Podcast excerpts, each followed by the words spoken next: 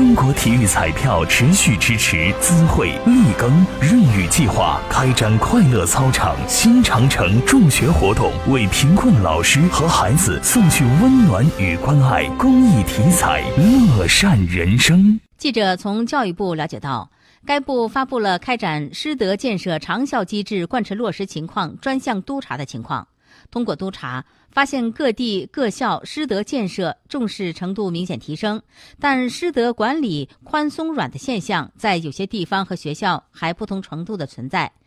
师德考核评价还存在重形式轻内容等情况。